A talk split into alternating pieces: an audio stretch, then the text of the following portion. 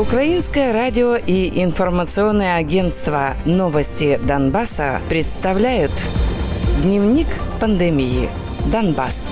От коронавируса умер 62-летний врач из Мариуполя. Это четвертая подтвержденная смерть медика в регионе в результате коронавирусной инфекции. За среду, 21 октября, коронавирус на Донеччине диагностировали еще у 268 человек, в том числе у четырех детей. За все время пандемии COVID-19 подтвержден у 7898 человек. Из них 2920 человек выздоровели, а 86 умерли.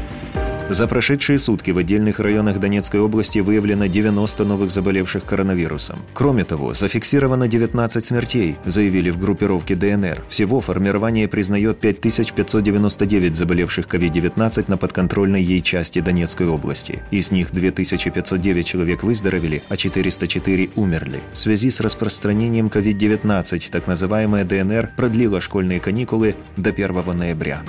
Главы группировок ДНР и ЛНР Денис Пушилин и Леонид Пасечник заявили, что Россия в октябре передаст им медицинское оборудование и препараты для диагностики и лечения коронавируса на общую сумму около 5 миллионов долларов.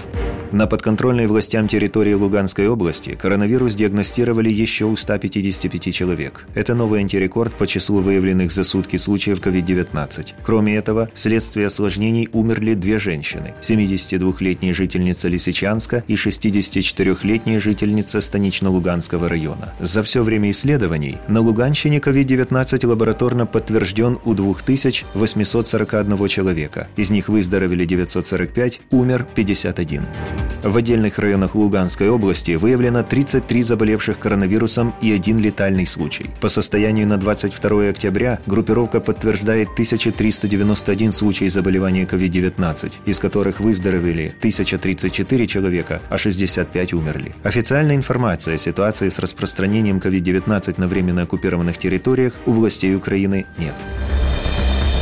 Дневник пандемии. Донбасс.